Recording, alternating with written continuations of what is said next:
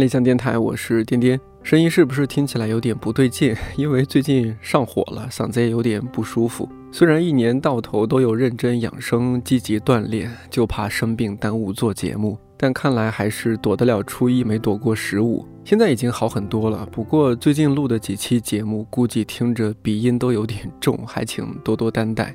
半个月前是双十一，上次说我买了一个无雾加湿器。其实那阵子我还一直在纠结要不要买一个头戴式降噪耳机。起因其实是在商场排号等餐的时候，无意中去附近的一家音响店试戴了一下，觉得哇太棒了，完全是躲进耳机成一统。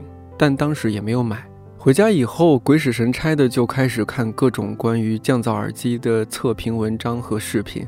在经历了全面了解、重点观察之后，到现在还没有择优录取，因为我发现自己其实没有那么多需要它的场景，不像道长经常坐飞机，也不像大多数通勤族每天坐地铁。当然，最大的原因可能是穷吧。不过话说回来，通过这件事儿，我认识到，一是有些需求其实是被商家创造出来的。就是你可能没那么需要它，但还是觉得如果能拥有它的话真好。另一件事儿就是好产品真的不一样。对比那款高端降噪耳机的体验，普通耳机真的就是听个响。这也让我对那些坚持认真做产品的品牌和人肃然起敬。再过段时间就是双十二，不知道你是不是会继续买买买。年底前，电台应该不会做好物安利的节目了。但我找来两位同事猫爷和 DY，从另外一个角度聊聊大家的消费理念，以及当我们购买所谓好物、好东西的时候，买的究竟是什么？哎，我我想问一下，两位是不是都换了苹果最新款手机？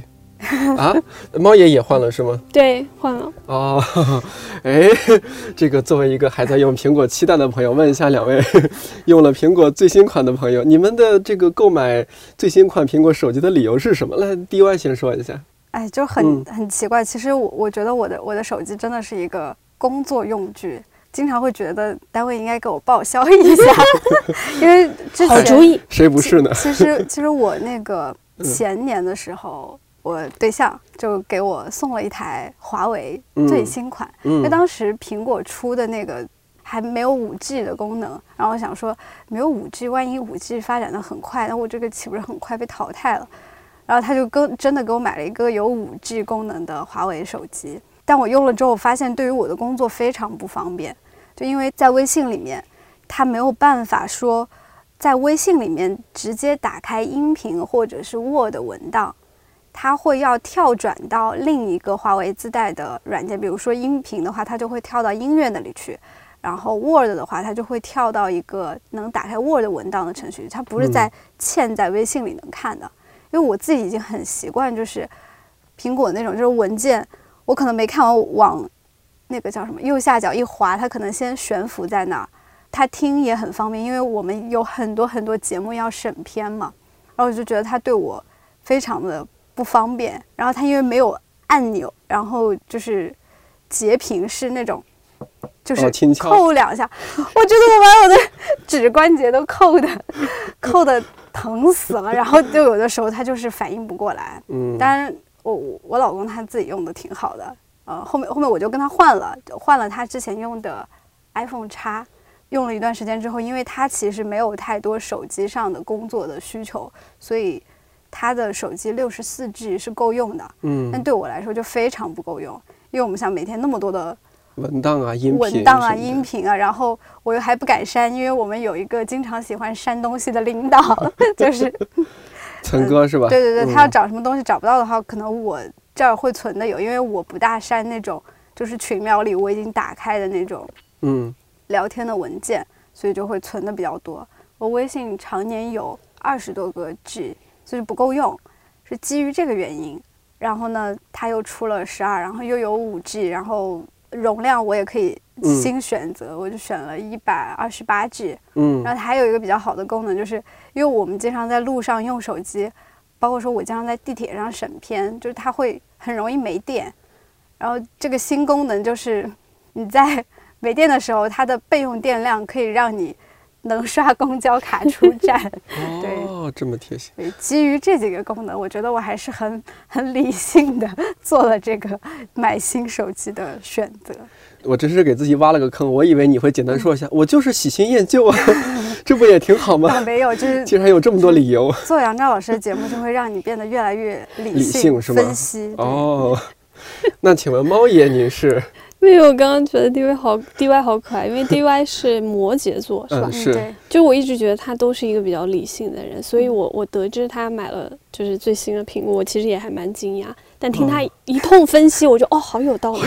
我买的时候就没有想这么多，因为我是那种就是喜欢定期换手机的人。哦。但是其实我这一台是因为我上一台是 x S 吧，我记得就是那一台我其实用了差不多两年了。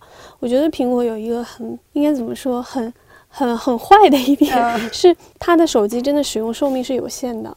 就像我那一台，其实已经算是比较新的一个了嘛。但是等到我现在在用的时候，我跟 DY 会有同样的问题，就是它耗电量太快。嗯，我的手机就是我上一台换新之前的那一台苹果，基本上就是可能我上午充满电，然后到中午我发完推完 推完微信之后，我的。电就剩下百分之二三十了，完全没有办法撑到。如果我要出差或者是在外面一天的话，我根本没有办法支撑我整天的工作，因为确实很多时候你需要打开手机一直亮着，然后无论是微信的交流还是工作沟通等等，都会非常的耗电量特别快，那样对我来讲特别的不方便。然后我确实是有一点 喜新厌旧了，就是我是喜欢定期换的一个人，但是。我之前的时候，在我叉 S 之前，我基本上是每年换，因为我会买那个苹果的那个叫年年换新计划，然后包括我也会买那个 Apple Care，所以就会有一个相对比较好一点、优惠一点点的价格吧，然后换新手机，因为我还是蛮苹果。宗教主义者的吧，因为我很相信他对于用户在用户体验上的一些改进等等，所以他每次出新的时候，他宣传的那些点，我都会觉得哦，好好哦。然后还有一个很干扰我，也是也是工作上的问题，是我原来那台手机可能因为有大量的一些图片啊，还有像呃内存、微信内存等等，所以它变得特别的慢。嗯，就是它那个慢是会经常自动的跳出，就是应该讲什么闪退的，嗯，对，然后会经常闪退。但我换了十二之后就发现，可能它处理器上有什么更新啊，对对对，嗯，处理速度快了很多，然后闪退情况也比较少。不然以前因为有时候会在路上需要编辑微信的稿件嘛，然后我一旦跳出，我当时就崩溃了，你知道吗？而且太慢了，确实太慢了。像那个点击很多 app 的那个反应都已经慢到，对于我这个着急的人来说，我是忍不了的。是，所以换了之后就舒服了很多。嗯，对我来讲，它特别像一个，就每年一换，像是一个怎么说，一个更新的一个过程。嗯，就我需要这种更新，然后让我的使用变得更流畅，因为它还是个工具嘛。我明白了，就说了半天，其实猫爷说的也还是我买这台手机主要为了工作，公司 请你报销一下好吗？刚刚说说了，感觉我像说了华为一点坏话，但是其实华为还有一个好处，就是，就我老公他现在用的是当初他送给我的生日礼物，嗯，然后他现在的一个主要功能就是，华为是可以给。就是无线充电的 iPhone 反向充电的这个功能就很妙，嗯，对对，又能当手机又能当充电宝的那种。这这两个都是一个是新媒体编辑，一个是音频编辑。反正没我没想到这么简单的问题，你们竟然能一二三列出这么多点来。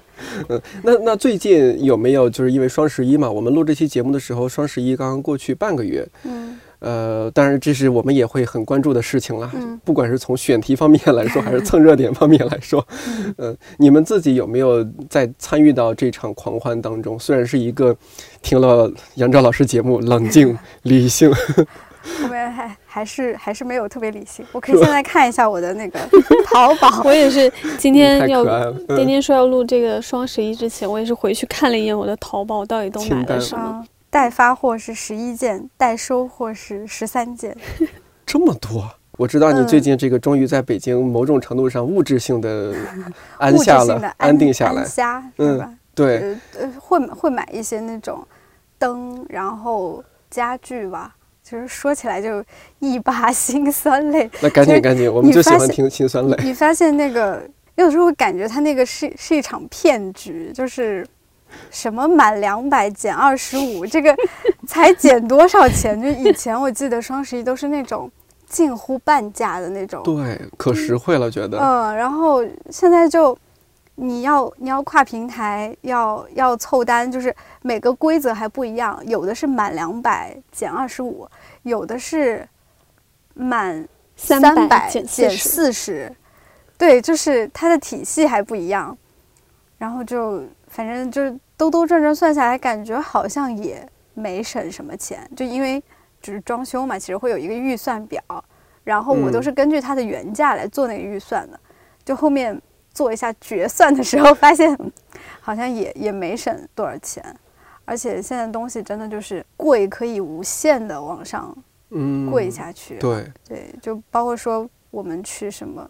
红星美凯龙之类的看，比如说去做一个沙发，说哎哎这个还可以，然后问了一下，然后就表面淡定，但内心有一种打扰了的感觉。那就特别贵吗？什么几万块钱的吗？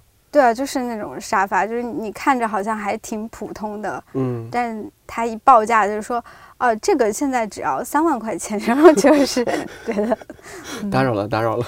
对，但装修是一个在性价比之间。就是你真的又希望它好看，就毕竟是你第一次操刀，就是说完整布置一个家的一个过程。终于当女主人了。对，然后但是呢，你又碍于你的那个积蓄不够，你的你的预算就只有那么多，而而且预算本身只有那么多，是卡着那个我们的存款来算的。嗯，然后它的时候还还有一些你想都没有想到的一些开销。不了解还好，你你一了解进去，你发现这是一个无底洞。比如说之前我们漏算了很多项，像是美缝，美缝真的美缝是什么？超贵，你知道美缝是不知道？嗯，就是那个瓷砖，就是瓷砖铺贴，它会有缝，因为它会有一定程度的热胀冷缩，然后它需要留一个缝隙，然后那个缝隙有好几种填的方法。一种是用勾缝剂填，那种就是好像说不是很防水，然后也有点容易发霉，然后就发明出了美缝。美缝就是比较防水，没有那么容易发霉，填起来也比较匀整好看。呃，然后美缝里面又有那种亮光的，但是亮光不太高级，于是又有磨砂的，磨砂的之后又升级出了一种叫什么环氧彩砂，就是你撒上去然后再给它抹平的那种。然后那种又会不会凹下去？因为美缝剂其实会凹下去一点点，就是在瓷砖的缝隙之间。那个环氧好像是会比较平，嗯，那个又再更贵一点，它是大概几块钱到几十块钱不等一米。然后就是我其实只有厨房跟卫生间用了瓷砖，但那两块区域我用的是一个比较中等的我能接受的美缝的产品，大概三千多块钱。你想，如果是全屋铺瓷砖，你就没有办法想象。而且我贴的都是大砖，小砖的话，它那个米数会更长。然后之前还有一个漏算的，叫窗台石。窗台石？对，就是你那个窗台下边会有一块那种人造石或者大理石，那个东西你是漏算的。本来你也以为没多少钱，然后一个屋子算下来，差不多是四千块钱，就是那种陡然增加 超多。预算的那种，还有就是像像那个窗户，我们之前以前小时候住的不是都是那种平开窗嘛？对，就也觉得还挺好的。但是就是说平开窗有很多缺点，比如说漏风漏雨，然后不隔音。嗯。所以现在就是你在北京的家具市场上，就你找不到一家卖平开窗的，嗯，只有断桥铝，然后又分成六十的断桥铝跟七十七十五。啊，我真的增加了好多奇怪的知识，但是就是以前我我定的那个窗户的预算是一万块钱，最后应该花了快花花了一万九吧。哇，就是完全超出那个，嗯，对，就因为它算起来就是会很贵，一个产品它就是一定会有那种就无限往上的那种高级感，就类似于那种说，比如说我们烫头发有三九九、五九九和七九九三种价位，看你选择什么样。你说，哎，我选三九九。哎呀，三九九这个呢，烫完的头发有点干哦，对你的发质有点沙发，对你发型非常不好。我建议呢，还是选七九九这一款哦。很多人选七九九呢。你说这个，我突然想起了挑床垫的那个经历，就是反正商商场里的床垫都都是打扰的状态，最后我在网上 买了一个床垫。就反正你在那儿都睡得挺舒服，然后一起来问的时候也是那种假装云淡风轻，内心感觉打扰了。好真实。就反正是睡过最舒服的一款。嗯，当时那家店的报价是说这个多么的高科技，然后只要三万块钱一张床垫，三万块钱。他是能做什么样的梦呢？不知道，应该是美梦吧。虽然那个床垫是黑的。哦，我我记得我有段时间还问过那个杨照老师，嗯，就是我说我在为这个苦恼，就是好看、质量，然后价格。嗯，杨照老师他其实还蛮懂星座的，他问我月亮星座是什么，我说我月亮星座，我专门去查了一下，我说月亮星座是双鱼，然后太阳星座是摩羯。杨照老师就说，那你完了，你就完全是 就是两尾那个往不同方向游的鱼，就是。我会非常非常的纠结啊，然后我现在这个纠结的过程总算快要结束了，而且这真的就是，嗯，我自己做做老师的节目，真的还蛮会经常反思，就是我要这个东西，我到底核心是要干什么？因为你一旦去搜一个东西，你本来是要为了它的某一个功能，然后你搜的过程中，你看到了别的东西，它那个商家会给你各种各样的一些。描绘会让你觉得说，啊，好像这个也很好。就比如说我去 搜那个洗碗机的时候，嗯，我就看中一个美国牌子的那个洗碗机，它真的很好看，就是面板是白色的，然后中间是那个木色，就是它那个按键的地方是木色的，嗯，你会觉得原木色是吧？对对对，你就觉得好好看啊，因为其他的洗碗机要么就是黑色的，要么就是那种不锈钢的那种金属色，就就是。有一种噩梦的感觉，特粗糙，就非常不好看，你就觉得很。然后那个就又白色又木色，刚好跟我们橱柜之前选的颜色是很搭配的。然后它还会洗了之后，它会自己弹开，还有那种什么宝宝消毒的功能，就是，呃，连下一代的事儿也要也要想在里边。然后那个他，我没有想下一代，是他替我想的。然后他就，其实就是。会少用一点那个洗涤的用品，就是会没有那么的那个就残留那些东西。对对。然后反正当时应该也是什么八幺八九幺九之类的那种电器节。嗯。然后后面我就看看看，反正我老公就一直不同意，他觉得我我那个是伪需求。后面我就我就回归了我的本质，我还是很冷静的想了一下，嗯，然后说，嗯，我要洗碗机，我就是为了。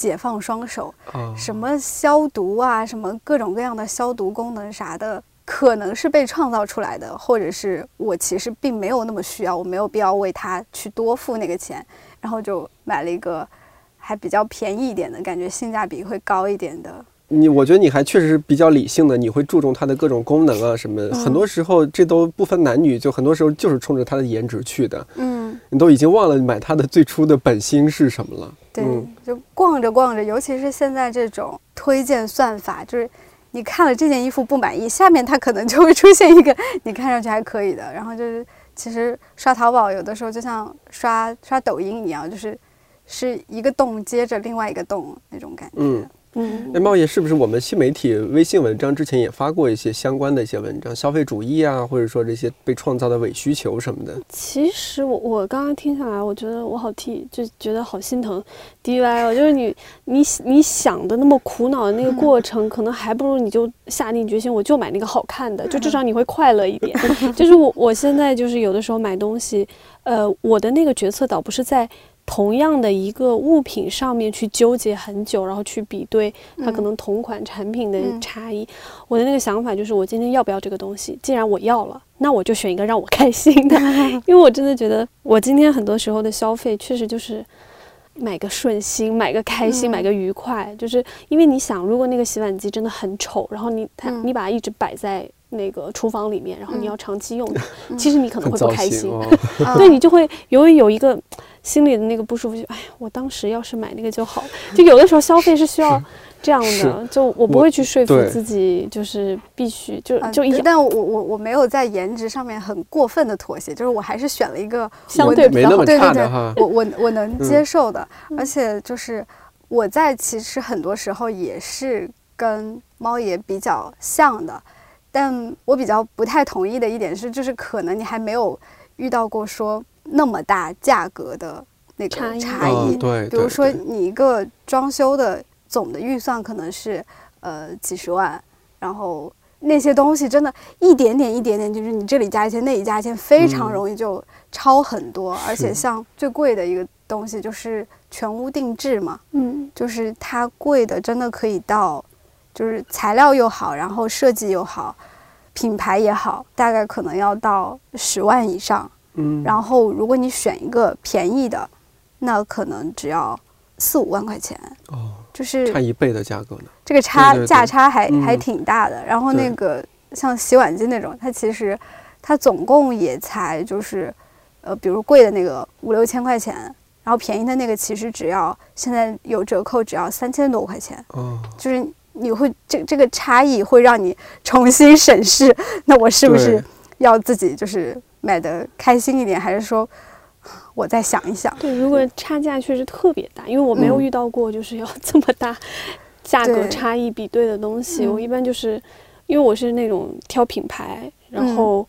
呃，基本上是挑品牌和挑功能的，其他我不会，好像不会纠结那么多吧。我比较信任某一个品牌，尤其是电器这样的，嗯，我可能信任某一个品牌，然后我就看看，哦，它就那么几款，那选一个性价比相对来说比较 OK 的，然后就好了。因为我觉得，如果在可能真的装修整套房子是完全不一样一件事情，但平时我的那种消费，主要还是就是。大概做一个简单的比较，不会在上面想要花太多时间，因为我觉得如果你陷到那个消费主义的事情里面的时候，你就会变得很纠结、苦恼、痛苦，因为被制造出来的需求太多了，而且被制造出来的不同的差异化的东西，其实它根本没有那么大差异，但是它告诉你有那么大差异，你就在之间去挑嘛。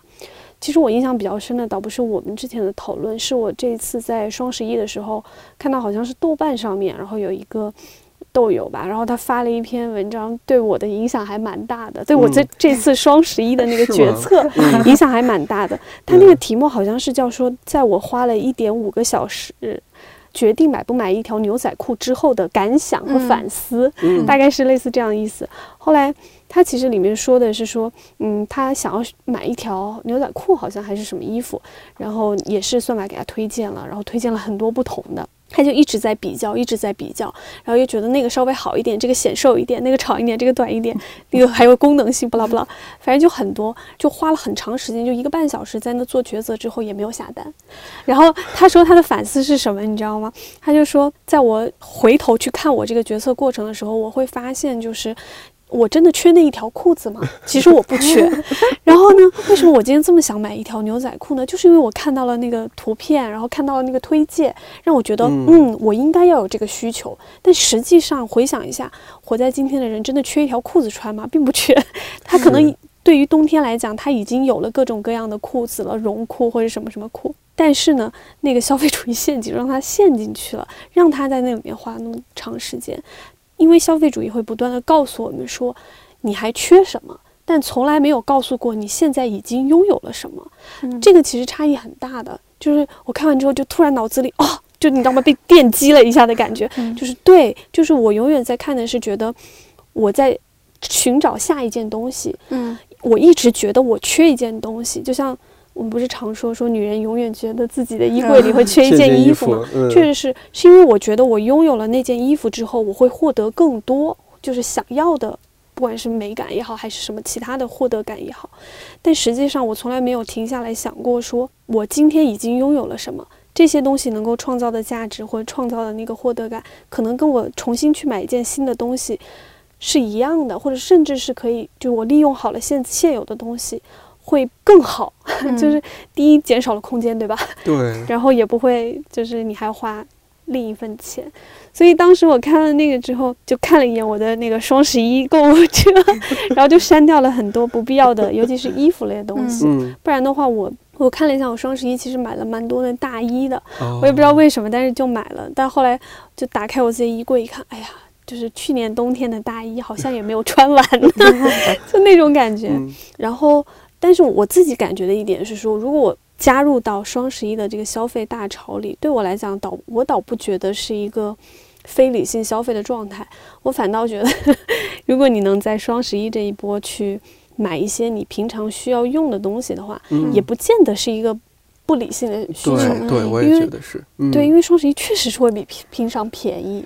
哎，今年不是整体经济情况不好吗？你们觉得对自己的消费什么有有有一些影响吗？或者说你对你的消费的，就是。不至于那么太大手大脚，消费之前总得想一想。我我其实现在就是，其实跟猫爷之前说的情况比较像，就他刚才说他呃删掉了很多衣服的时候，我想说其实我双十一还买了挺多衣服的，但我也不是没有衣服穿，就是我自己更觉得那个消费并不是买衣服，是为了买快乐，就是我懂，就是就生活已经已经 很苦了，然后。而且我真的就是在装修这件事情上，我觉得你们大概大概比你们想象的可能还要再再纠结个至少十倍吧，就是各种细碎的东西。你这是过日子了嘛？我们只是日常生活，你这不一样。就就有一种，我我在这上面真的耗费了太多精神了。那我在其他的那种个人方面的一些小消费，那我觉得我要对对自己好一点。对对对。嗯，但但是我我还是蛮理性以及蛮省的，就是我买苹果手机，我是我是分期付款，就是你说你是去拼多多，每个每个月还一点儿，对，就就快乐吧，买快乐。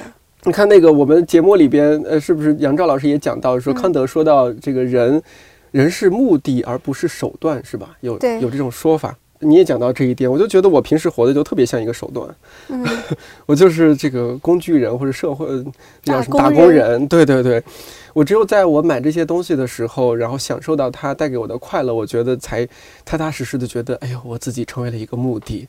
This is me。你这就是被消费异化，就严重异化的一种情况，是吗？非常明显，已经被异化了。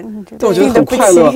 我 买酒的时候也是，我前几期还和其他嘉宾聊到，我看酒也是，哎呀，这个酒，哎呀，它这个味道，它的产地，哦，这个不一般哦。有的时候就是你这个领域，你你不深挖下去，其实你会过得简单快乐很多。嗯，就是像我对酒没有很了解。而像之前，比如说道长会带着我们编辑去跟一些老师吃饭，然后我每次都我就说不喝酒，不喝酒，因为其实我觉得喝酒对于我没什么好处，而且我喝酒就是那种眼睛也会红，脸也会红的那种。嗯。但是昨天因为喝的是年华，所以就是就他给我一种安全感。然后因为因为这个东西其实是道长选的嘛，它是有一定品质保证的。然后我也叫什么？亲测过，亲测过 是我能接受的，好喝一一种酒，我就也不去选选别的。假如说我我需要酒的话，那我就我就喝这个就好了。就是你其实认准一个东西还挺省时间的，就是之前猫爷说的那个品牌的那个东西。对，像那个苹果出降噪耳机的时候，我那个真的是没有任何犹豫，因为我后面慢慢的都有通勤，然后通勤的时间我会用来审片，就会。听那个配乐，是不是 OK？然后就是用非降噪的耳机，你你就抓瞎，你根本听不清。嗯，对，所以那个出了之后，像这种我就不会觉得是是伪需求。我之前听过一种说法，就是你一方面是品牌信任感，另一方面说，当然这个也可能不对，就是说它那么贵，它不会太差的。有有这样一个逻辑，就是是叫什么？如果只是钱的问题，那就 不是问题。对对对，是这样的。嗯。呃，其实，嗯，当初就是就刚开始听到这句话的时候，比如可能年纪还小，就体会不是很深，就越到后面越发现，就是那个问那个东西，比如说它真的没有任何毛病，它就是贵，嗯，那其实反过来证明了它可能贵的有道理。是，我想起就是，其实就是今天早上更新的《资本论》，就是那集，他说就是，嗯，比如说我们成为打工人是因为。生产工具跟生产者的分离，然后其实到了发展到后面是生产跟消费也分离了，就是生产的时候，它并不预期说我有多少的消费者，我要定多少的产量，那可能就是它这个东西有积压，积压它会连带着产生说库房的费用、工人的费用，就是因为这种多出来的生产的存在。就才会让那个就商家他会挖空心思的说，消费我这个跟那个有什么区别？它其实就不管他说的多么天花乱坠，或者是有一家卖的好，有一家卖的不好，它在这个过程中一定是有那种相当一大部分东西是被浪费掉了的。你像刚开始我们说到苹果手机，但我们真的需要苹果手机一代一代那么去升级吗？我们真的需要那么多功能吗？但好像这些消消费需求都是被伪造出来的或者创造出来的，只是说人类停不下来。对，就其实像像手机这个东西，一开始我觉得它那个功能可能就是够的，就是大家移动打电话是吗？移动通信。我好怀念那个时代，就是。但这个是有一个说法的，有一个理论叫做，就是一旦发展开始了，一旦这个技术发展这个进步开始了，你是没有办法掉头的。对，所以为什么所有东西都要更新，不断不断的一代一代的换代？还有个问题就是，生产者，我觉得是因为现在大家都想要去拼命的抢占市场，但其实市场就那么大，当你这个生产者需要在市场上去去扩大。你的那块蛋糕，就是我不知道为什么，这是不是人的一个欲望的问题？就是好像所有人都希望说，我一定要做大做强，我要在，我要在这个市场份额里面要占到多少多少以上才可以。但很少人会满足于，我就做这么一小块蛋糕，我也不跟别人去争抢，我就是做那一块。我觉得这个问题是我们被所谓的社会达尔文主义教育的太久了，就是其实过去很长一段时间，至少在。我觉得在国内吧，其实对进步论的那种笃信，延续了太长一段时间。就是大家一一一直都宣扬的是，我们要不停的变得更好，变得更大，变得更要发展。对。但像日本的话，其实它是经历了这样的一个阶段。当那个泡沫破掉之后，可能大家的心态会完全不一样。我自己在日本就生活过一段嘛，然后我发现了一个事情很很有意思，就是在日本，如果我开一家拉面店，一般来讲，我不会再做更多其他的同样的食物。比如说，我就是做好我的，因为我当时很爱吃一个叫。油桥嘛，叫阿布拉索吧的一个，然后他们就很多专门店，很小，但是他会一直就是经营下去。但在他那个店里，你一定是很难吃到拉面。就其他的面种，甚至有的会有啊，但有一些它，比如说像煎饺或者是寿司这种，它不可能在一家店出现，因为日本人相信一家店只有做好一，就是如果你卖其他东西，就说明你主营的那个东西做的不够好。嗯，只有你把那一样东西做到足够好了，你才不会需要，就是说，哎，我还要卖一个什么。对，搭配鳗鱼饭啊，卖一个什么寿司啊，来搭配来卖，所以他们反倒不愿意去，嗯，就怎么说呢，在一个店里好像呈现像我们在国内吃那种日本料理一样，呈现乱七八糟很多很复杂的各种各样的食物在一家店 很难选择。对他们其实更希望的是说，你进到我这家店，我不会给你过多的一个选择，但是呢，我告诉你，我这边就是做。比如说油荞麦做的特别好，或者我做大阪烧做的特别好，你来这你就吃这个吧，然后其他的东西我就交给其他人去做。你们有没有被？哎，我这几年就是买东西什么，有时候还挺讨厌一些消费的话术的。嗯，之前一个特别是 挺讨厌的，叫什么？你来，我培养您的孩子；您不来，我培养您孩子的竞争对手。这种不会让人有任何的购买的欲望吧？只能产生更大的焦虑和反感。我自己是觉得，说我真正反感的，倒不是某些特定的话术或营销语言啊。嗯，我自己在消费这个领域内里面比较反感的是什么？是劣币驱逐良币。就是我很害怕的是，有一些营销手段它很很劣质，但是呢，它如果真的有效的话，它其实会当然会带动那个本身的那个商品的一个。一个销售嘛，然后这个的问题就是说，那个商品到底怎么样？其实是我最在意的，就它的品质到底能不能达到我想要的那个功能？它是一个最好的一个服务吗？还是最好的一个品质呢？如果它不是的话，它纯粹只是靠一套营销包装去向市场做推广，甚至还带起来了。我比较担心的是这一点，因为它可能会造成这个，我可以拿看理想来说，就是说看理想其实是在营销上面。没有怎么去发声，就在市场上的声音其实相对是很弱的。嗯，我们也不做这样的事情。但问题就是说，在今天这个注意力时代啊，就注意力就是金钱的一个时代，你不去发声，你就会慢慢的被挤占掉。嗯，就是人的关注度是有限的嘛，我的时间是有限的，我的注意力是有限的。他的注意力如果被抢占了之后，其实留给像我们这样的品牌的时间就非常的少。嗯，但是其实我自己感觉我们是很用心在做内容的，但是可能你这么用心去做内容，还不如今天某巴拉巴拉平台，然后随便很快传出来的一个音频节目一样。嗯，是。但是由于它是一个大平台，它是有大的这种营销推广的这种能力，它把市场的注意力全部吸引到它那儿去了。那留给我们的其实很少，我挺认同这一点。我这一点有另外一个感触，差不多一八年，一八年那时候我不是去，呃，我我们那个合作的年华那个一元酒庄出差嘛。嗯，你想我是一个山西人，然后我出差去太原，然后就每天和酒庄的朋友，然后一起聊天，然后喝酒，然后感受他们的一些企业文化，然后喝着那边的酒，我就特别神奇。我说，酒庄这么久了，我是一个一直在山西生活长大的人，我从来没有听过你们。但你们酒又这么好，然后你们最终被道长发现了，然后才去做这样推广。我说哇，你们前面之前都在做什么呀？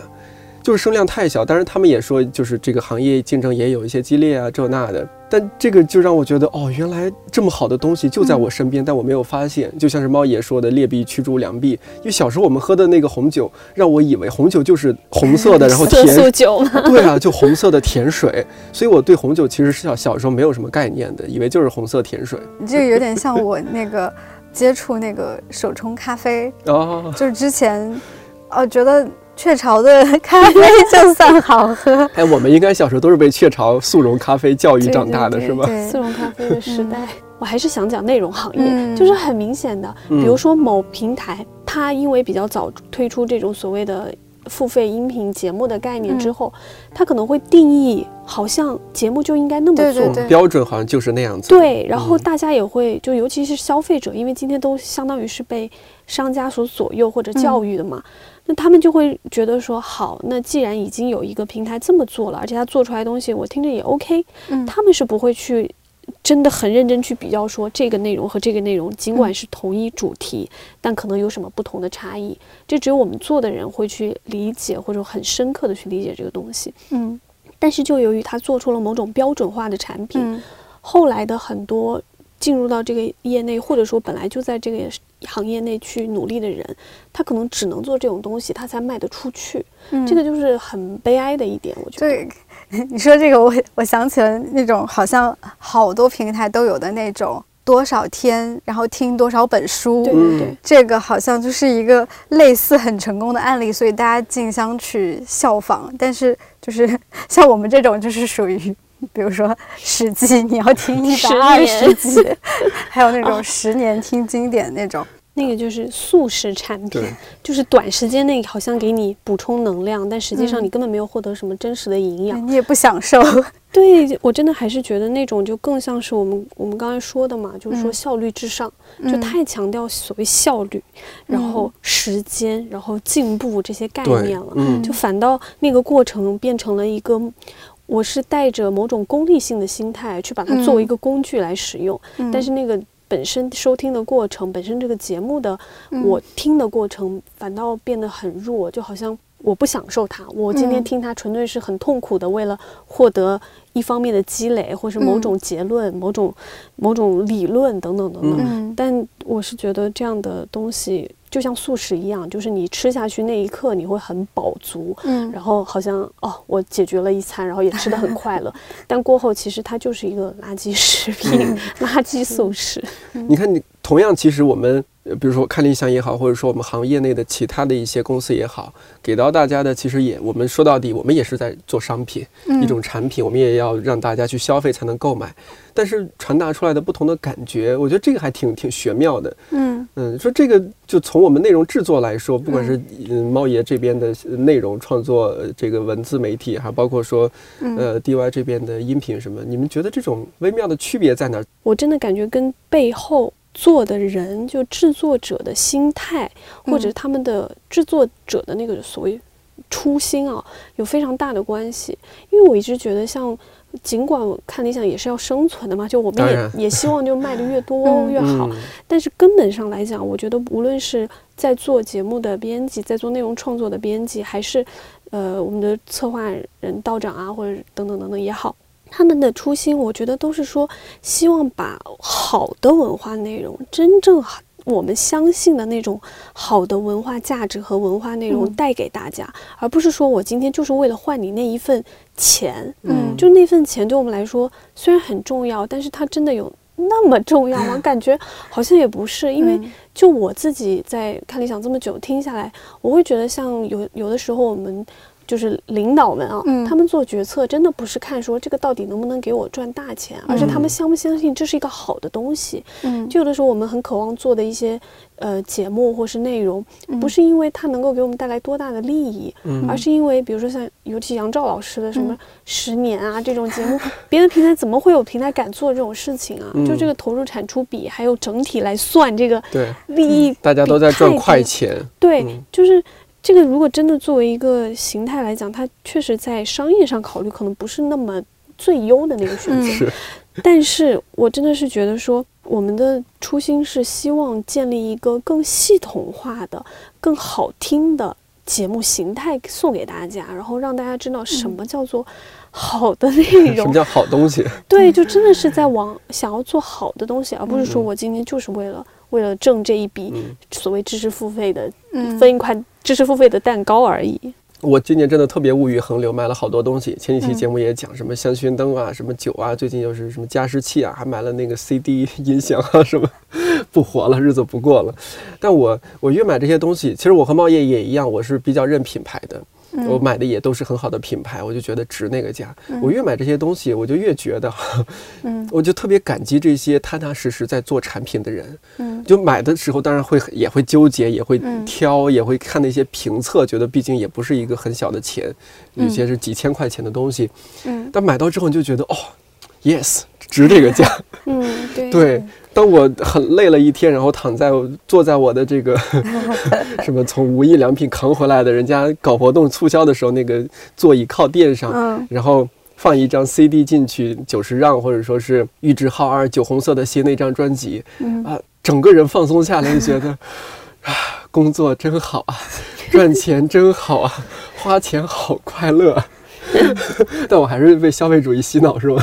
不是，我觉得你至少就是还是会尊重。用心在做产品的品牌吧，这个真的挺重要的。对，因为你刚才说那个，就是说听众或是主讲人反馈，就觉得我们做的还不错。我这边完全不是这样，我这边是经常会收到各种各样的用户反馈，会说你们为什么要这么做？你们只要做成什么什么样就可以啦。然后或者会说你们的价格为什么那么贵？你们的价格为什么那么高？然后就说什么嗯，同样的产品，我觉得你们的定价太贵了。然后。我就有的时候会很困惑，就是说，真的是同样的产品？对，真的是同样的产品吗？首先，还有一个问题就是，当然，对于个人消费来说的话，我们是鼓励大家说，你要根据你自己的消费水平来去做消费。但为什么我们定的那么贵？不是因为我们在这上面有多高的溢价，或者说我们真的在这上面赚了多少钱，而是说，你今天希不希望用这样的一一份钱或者一份什么东西，你的一个资源的付出，来鼓励？这样的一个内容形态的继续生存下去，那你愿意去让我们所有的市场上都只有那样的产品吗？那不是很可惜吗？这个很难去跟。用户去讲，因为用户他来消费，肯定还是要看价格本身。而且猫爷这边可能问题在于，我们现在新媒体粉丝是吧，很多几百万是吧？对，这样粉丝多了之后，确实就它是一个下比较偏下沉的状态，什么样的粉丝都有。可能电台这边呃，相对粉丝还没有那么多。大家，我的感觉是总体质量真的很不错。电台这人就是 peace and love。对对对，电台的听友真的非常 peace and love。嗯，那我我应该，我觉得我应该转转岗，然后来做一段电台，你知道吗？就治愈一下自己，因为我们确实在呃新媒体本身的话，它因为更直面用户。是的，是的。其实用户有的时候他的反馈是出于他对于某种不满，他才愿意来反馈。那他可能很满意，他确实也不会来给我们留言了。对。那可能我们听到的很多就是说。呃，那你们为什么要那么做？嗯其实我真的是很希望能够通过一种方式让大家知道，就是我相信的是说，如果我们在很用心的去做一个东西，去嗯做一种内容或做一个产品，一个一一甚至一包咖啡、一瓶酒的时候，那种用心感，如果你坚持下去，我总觉得用户是会感受到的。嗯对，真的他们是会认可的，他们嗯。是会就是心疼你的，你知道吗？对，就虽然我我老说，就是我们用户经常骂我们，但确实有，呃我们坚持了这么久下来，嗯。你也会意识到，当我们去说，哎呀，是不是你们都不喜欢我们啦？然后还是会有用户就是说，我们虽然平时不说话，我们是嗯。沉默的大多数，但是嗯。我们能感受到，就是看理想也好，或是我们的嗯 app 嗯是在用心做内容的。对我有时候做电台那个，呃，有时候我听网易云音乐，发现那个翻唱歌手，人家翻唱几十秒、二十多秒的，人家嗯单期播放量几百万，然后我这在这儿苦哈哈的做选题、策划、联系嘉宾，是吧？录节目、后期制作，结果单期播放量可能也不不到几万、几万的播放量，我 就觉得心里特别不平衡啊，好难啊！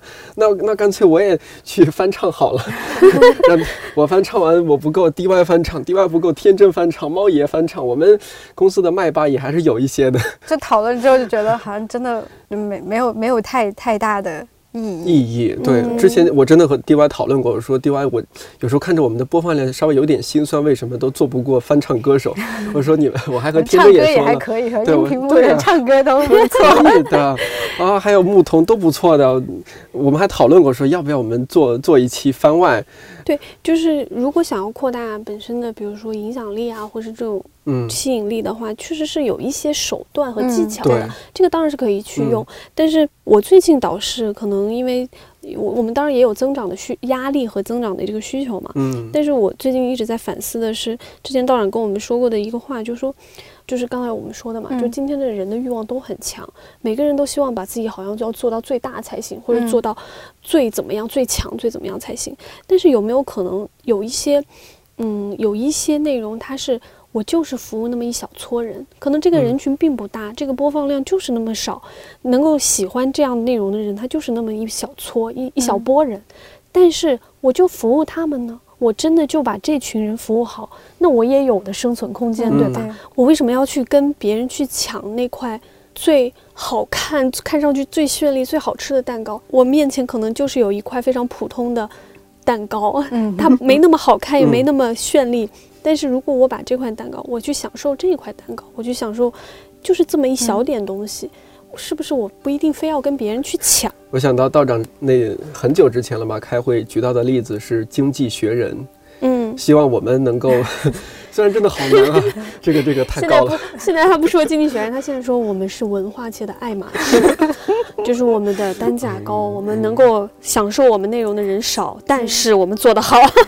刚刚我们其实讲了很多，我们关于就是我们是做这个东西的人，嗯我们是就是算是个生产者的一个一个态度。嗯然后嗯就是其实我们回到说，我们作为消费者来说，其实有提醒我们，就是说我们在去。就是对一个东西衡量它的那个价格跟它的那个获得感的，嗯就是其实是需要，还是需要经嗯常的去回归本心。是那我到底是需要一个什么样的东西，以及我相信什么样的一个品牌价值？是。嗯你看，我们现在比如说拿钱去买东西，看起来嗯只是买到一个我们自己去享受的一个消费、嗯一个服务。我觉得它不止于此，它的意义嗯可以更大。你在用钱投票给你认为嗯你认可的那些创作者、那些生产商，很大程度上它会决定你未来会生活在一个怎样的世界里。是，就像你那个 那个广告，假如我之后有小孩，我绝对不去。这什么破培训机构？还是那个我不去就培养我孩子的竞争对手？，嗯，这就看出一个公司的三观。所以我们今天录这一期《My Way 年华专栏》，我觉得一方面我很感，真的是要感激那些踏踏实实做内容的那些生产者、创作者。嗯另一方面也是说，也也希望我们也能够很荣幸的成为他们一员。我们也比较谦虚，我们 我我觉得我们做制作上面还是有很多的欠缺，或者是需要加油的地方。我们会继续去努力做更好的产品，希望不会将来我们这一代或者说下一代他面对的嗯真的是一个劣币驱逐良币的世界，那真的是。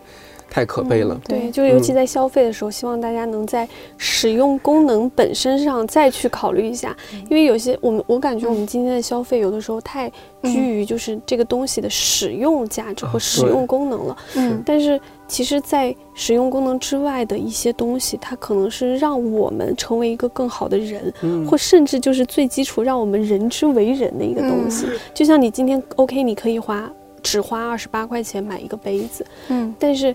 使用一个杯子和让你就是花二十八块钱收听一个有就是人文意义的一个内容的时候，其实是那个人文意义的东西才让我们成为成为人，而不是就是而不是只是一个使用其他功能的一个动物。没错。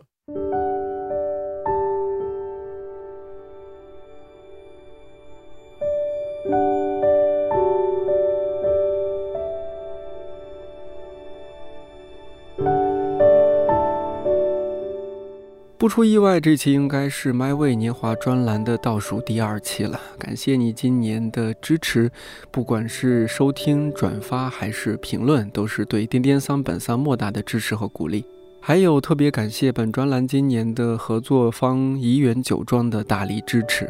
作为山西人，终于找到了除山西陈醋和煤老板之外的另一个标签，非常惊喜，也非常自豪。天气冷了，强烈推荐用年华二零一九来做热红酒啊，绝对舒坦。